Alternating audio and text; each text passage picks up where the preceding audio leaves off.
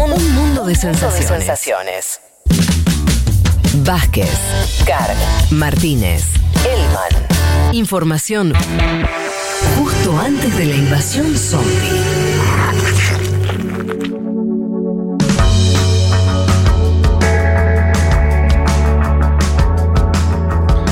Vamos ahora a nuestra entrevista que les teníamos prometida.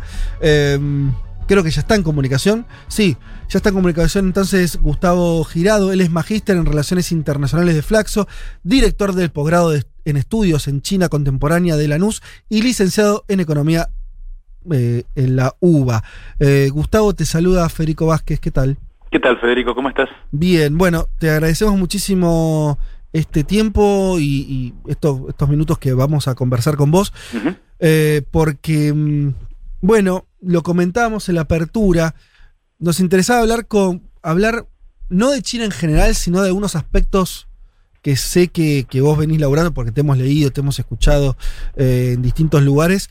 Concretamente, a mí, por lo menos a esta mesa, nos interesa la estructura de poder en China, yo te digo lo que, lo, que veníamos comentando, a ver si te parece lo mismo o no. Obviamente las dos van a valer. Lo que nosotros veíamos en los últimos movimientos, y me refiero a, por ejemplo, las decisiones eh, de últimas del gobierno chino que en el marco de controlar más a sus, a sus empresarios, de fijar limitaciones. Lo uno también a los festejos del Partido Comunista de los 100 años recientemente. Algo que creo que en Occidente se pasa por arriba, que es que en China gobierna el Partido Comunista, en todo el sentido que tiene eso, y que está lejos de ser un detalle a la hora de pensar ese famoso qué es China, si es un país capitalista más o no. Y, nos encontramos de pronto con que incluso a, tipos con tanta guita que en otros países manejan más que los presidentes, ¿no? En China eso no corre. bueno, son varias cosas juntas. Este, eh, no, no corre como en Occidente, porque muchas cosas no corren como en Occidente. Claro. Este, mm, si me permitís un solo comentario añadido a, lo que vos dijiste muy bien. Eh, hay, hay un elemento más distintivo. Vos dijiste que el Partido Comunista gobierna.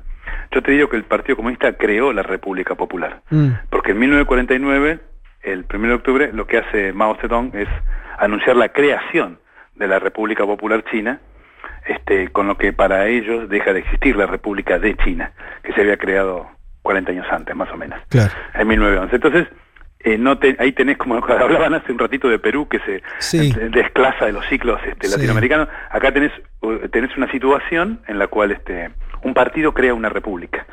Y el problema en todo caso sería que el Estado coopte al partido, cuando en realidad el discurso que nosotros estamos acostumbrados a, a escuchar, sobre el que leemos, es que eh, los integrantes de los sistemas políticos se queden con el Estado. Este, eh, exactamente al revés, ¿no es cierto?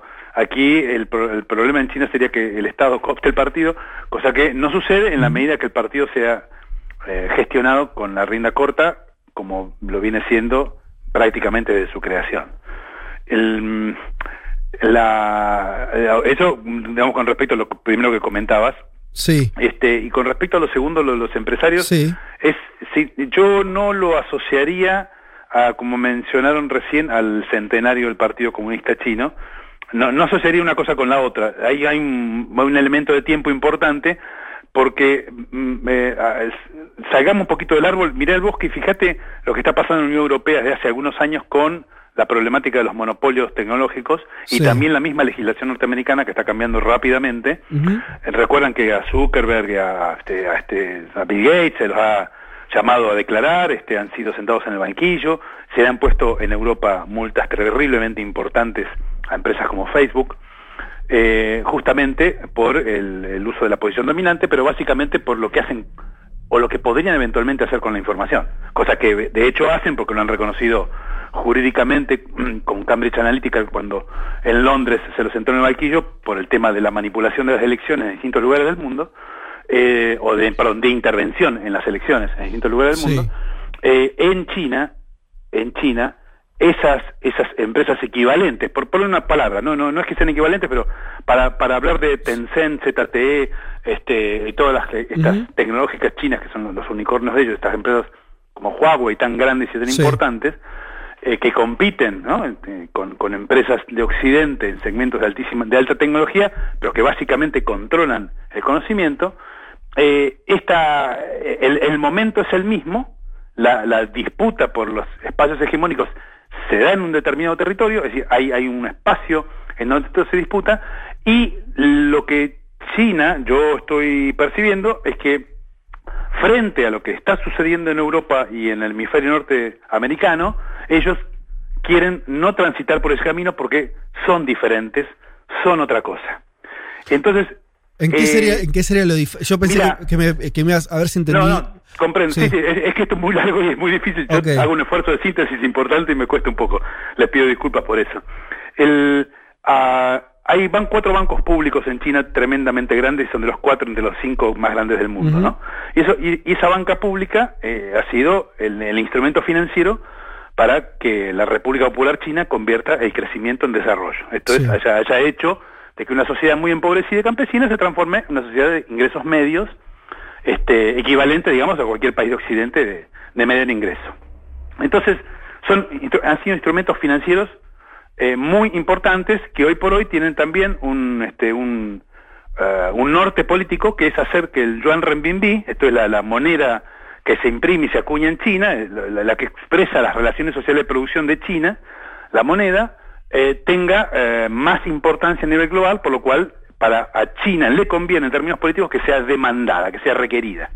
Por eso, quienes la usan, los bancos, no deberían perder fuerza frente a una gran cantidad de empresas, y acá te junto las dos cosas, como las tecnológicas que se han lanzado a los mercados financieros con los micropréstamos. Uh -huh.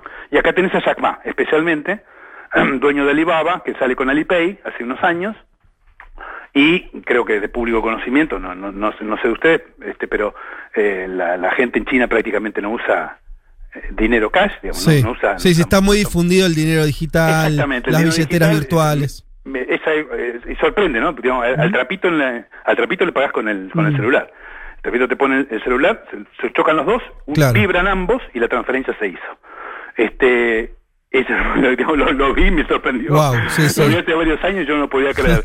Entonces, ese, el, la pérdida, la pérdida eventual de mercado para los bancos públicos en manos de eh, agentes eh, privados, que con impulso del Estado llegaron al lugar sí. que llegaron, no, no olviden eso, son lo que son porque pudieron estudiar en universidades creadas por el partido uh -huh. para que generaciones que ahorraron y se sacrificaron y los bisabuelos de esta gente murió en la guerra civil, bueno, para que exista un Jack Ma que termina afiliándose al Partido Comunista es porque las generaciones anteriores hicieron un esfuerzo fenomenal. Sí. Y eso es reconocido, eso es exhibido permanentemente en China para que nadie pierda la memoria. Uh -huh.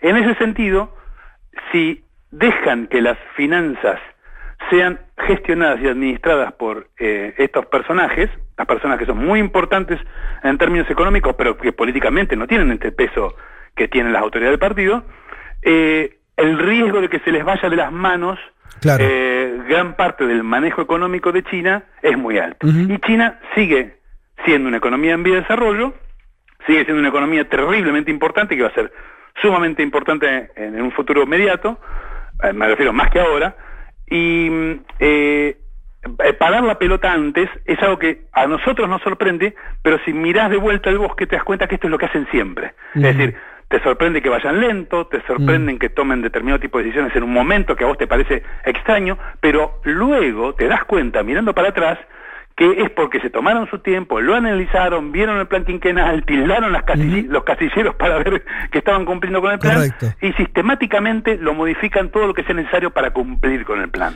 Eh, en ese sentido, entonces, Gustavo, eh, volviendo a esa, sí. a esa pregunta, eh, lo, lo, que veíamos era, lo, lo, que yo planteaba es eh, esa gobernanza que todavía se ve tan, tan plena, donde es el partido el que fija las normas, el que, el que dice, bueno, eh, como decías, también las velocidades de esos cambios, eh, veíamos incluso el en términos de, de, patrimonio, Jack Ma era el hombre más rico de China, uh -huh. después quedó con la, una media decisión de no sé qué ministerio pasó, eh, cambió de rango son cosas que, que- que- Desapareció durante dos meses de los medios. claro, son cosas Porque que salía, salía, salía con una con una oferta de acciones Sí. para justamente ampliar la capacidad de una de estas empresas de prestamistas y, y le cortaron el cogote en, en 48 horas y, y tenía todo armado para salir incluso al sistema a, la- a los mercados norteamericanos, europeos ese- y lo pararon en seco. Fue una cosa sorprendente y ahí empezó todo para el público, pero esto claramente son medidas que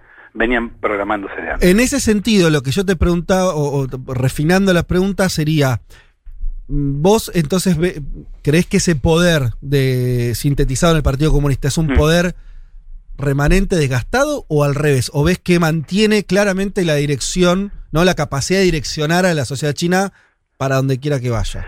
Mira, eh, en- en- ya tratándose de cuestiones tan específicas, yo me siento tan usuario de la información como ustedes. Mm. Eh, no, no tengo inside information y puede ser que yo me dedique a esto hace 30 años, pero eso no quiere decir que uno en ciertos aspectos muy específicos eh, la tenga más clara, para hablar bien y pronto. Eh, eh, yo- a mí me parece que lo que ha demostrado la vigencia del centenario del partido es que son lo suficientemente flexibles como para que eh, puedan cambiar 180 grados su orientación en forma inmediata sin desperdiciar apoyo popular. Entonces, el, respaldo político que, le- que tienen de los distintos mm, villas, municipios, provincias y luego eh, a nivel nacional, eh, sigue vigente. La gente sigue sintiendo que el partido existe para responder a las necesidades de la gente. Esto eh, la manifestación más clara es esta eliminación de la pobreza extrema reciente con una intervención directa, digamos, de los afiliados del Partido Comunista en el territorio, ¿no? Poniendo la, la pata en el barro, Sí. como decimos acá, este, y el trabajo territorial muy, este, muy escudriñado, digamos, por el gobierno nacional.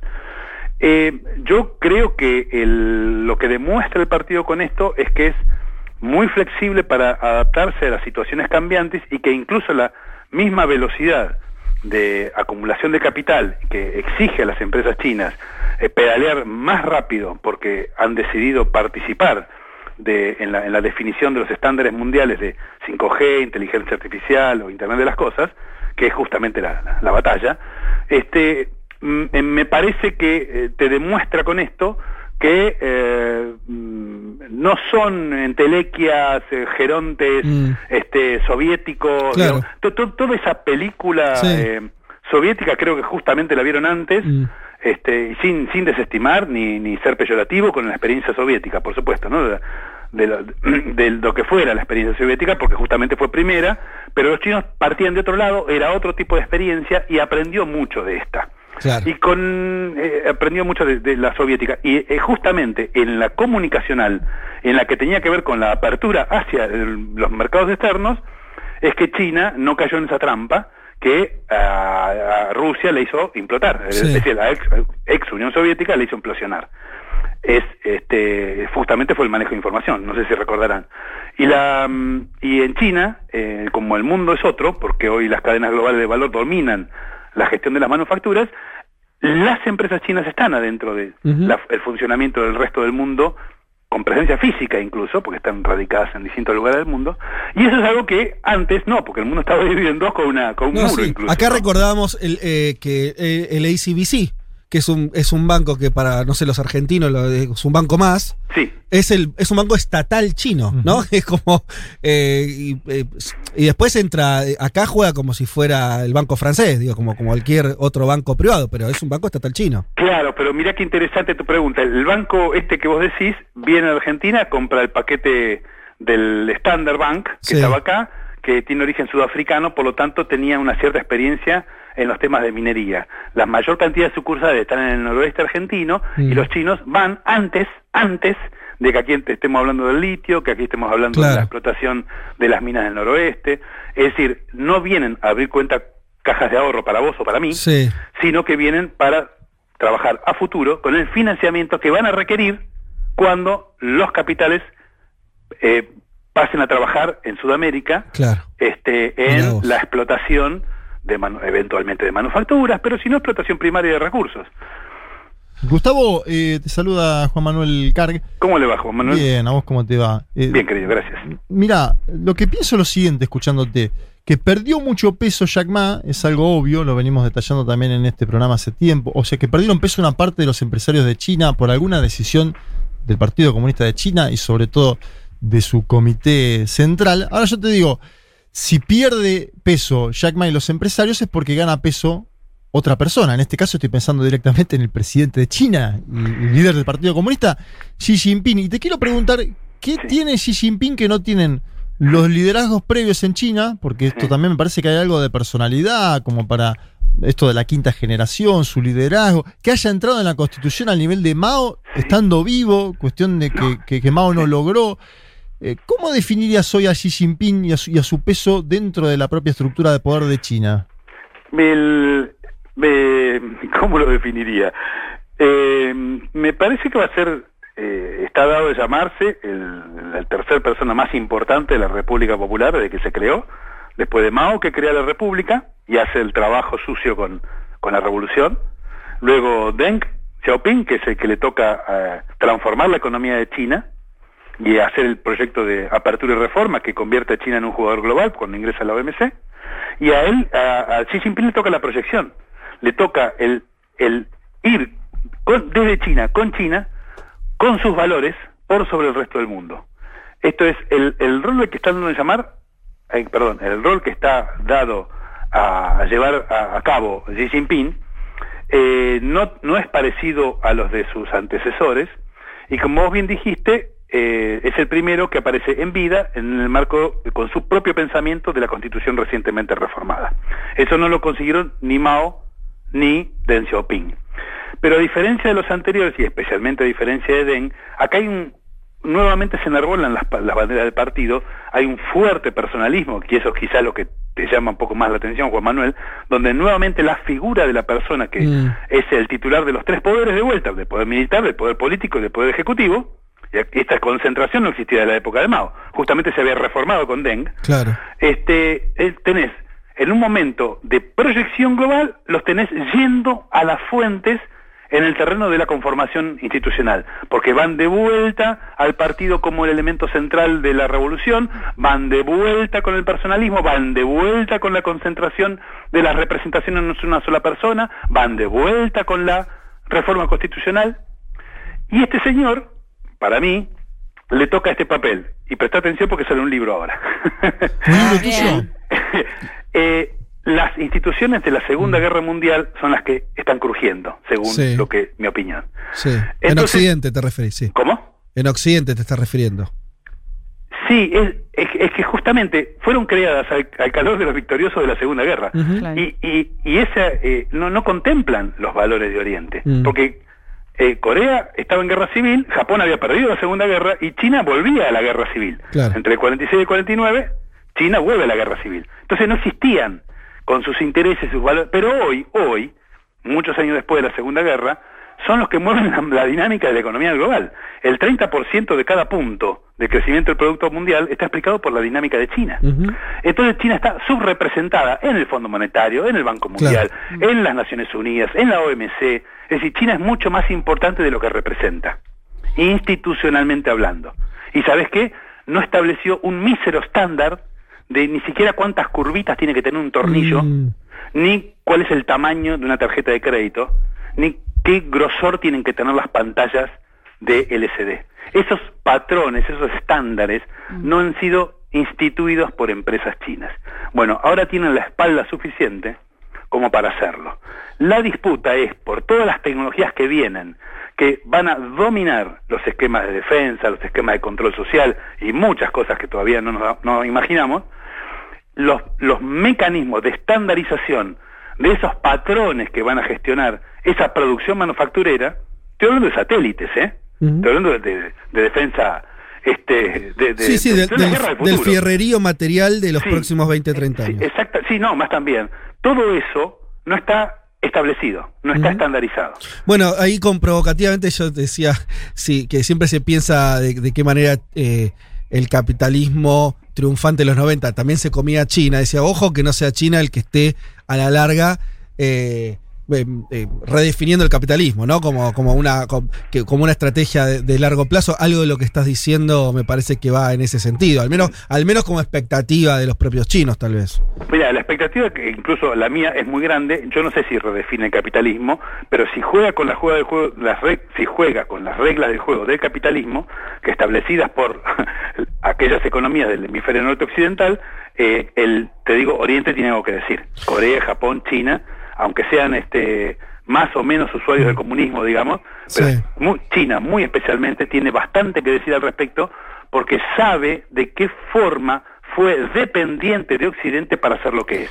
Esto es, China no puede seguir siendo dependiente del conocimiento generado fuera de su territorio. Gustavo, eh, Leticia Martínez te saluda, ¿cómo ¿Qué tal, estás? Un poco en ese sentido, acá lo planteamos en el programa, el tema de la política del hijo único, que recientemente se llevó a los tres eh, hijos por una cuestión de una tasa de natalidad muy baja, ¿no? Con respecto al envejecimiento. Y este tema de que en varios países se viene planteando la idea de reducir la jornada laboral, mientras que por ahí en China llega esta noticia del 996, Sí, ¿no? De sí. trabajar desde las 9 de la mañana hasta las 9 Sí. de la noche.